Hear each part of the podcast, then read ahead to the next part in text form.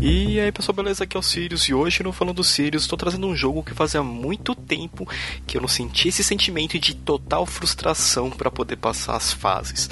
Talvez, como o lançamento dele é recente, você já deve ter percebido qual que é, que é Katana Zero. Katana Zero é um jogo neo-noir, ou seja, ele ao mesmo tempo tem aquele elemento noir, ele tem uns elementos de talvez um futuro distópico, em que você controla um assassino que consegue prever o que vai acontecer no futuro. Né? Ele, tem, ele tem essas predições que é o que a gente acaba utilizando para poder solucionar as fases para passar.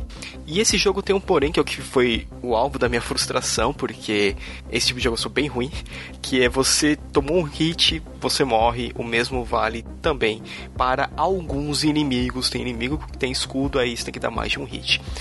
O jogo inteiro ele é feito dessa forma, principalmente com os desafios que ele propõe. Então você tem parte com armadilhas, parte com chefes de fase, são bem difíceis de passar alguns. Quando você passa ele, você tem aquele sentimento de recompensação muito grande, mas boa parte do jogo você fica com bastante raiva e a reta final dele é bem complicada mesmo. Tanto que eu peguei um tempinho, fiquei uns dias sem jogar, porque eu fiquei frustrado pra caramba. Eu olhava o ícone do jogo e ficava com ódio, pra vocês terem ideia. Mas tirando essa parte, ele é bem legal, ele é muito bem feito. Ele foi publicado pela Digital Devolver, que é conhecida por fazer ótimo, por publicar ótimos joguinhos. Todo o desenvolvimento foi feito pelo Axsoft e a trilha sonora é completamente em synthwave, que é um estilo musical que eu simplesmente adoro. O Limite já tá, tá até cansado de receber tanta recomendação que eu mando pra ele de synthwave, mas é um estilo muito bom. E todas as músicas foram feitas pro joguinho. Então, antes de começar cada fase, você vê que o personagem ele para, ele põe o fone de ouvido e seleciona a música. Então, isso é legal. É, todo o plot gira em torno dessa habilidade né, do assassino, que é de prever o tempo, que é, é resultado de uma droga chamada Cronos.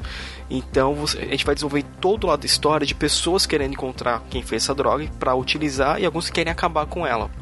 É, o jogo em si eu achei ele bem legal, ele é bem difícil. Se você é uma pessoa que não tem tanta habilidade, tipo eu, você vai demorar bastante para passar as fases. Uma ou outra eu consegui passar bem fácil, mas se perceber assim, putz, eu passei, não sei como, consegui, né? É, ele é bem bonito, esteticamente ele é muito legal. Ele não é caro, ele tá custando acho que 29 reais na Steam.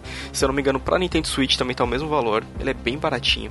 Ele vale a pena ele é uma ótima opção se você for o tipo de pessoa que curte um bom desafio aí, porque senão, cara, é complicado de jogar, ele é meio difícil.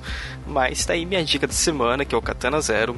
Vale a pena ser, ser conferido. E se você também se frustrou com esse jogo, escreve aí pra mim pra eu saber qual foi a parte mais difícil para você.